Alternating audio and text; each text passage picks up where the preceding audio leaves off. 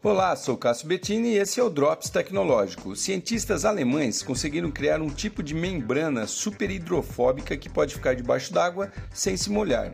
A ideia é utilizar essa tecnologia para prevenir a corrosão em oleodutos e plataformas de petróleo, também reduzir o crescimento bacteriano em cascos de navios e evitar também corrosões químicas provocadas pela água em vários tipos de superfícies. A membrana também pode servir como uma cápsula que retém o oxigênio por vários meses, ampliando assim as possibilidades de seu uso e aplicação.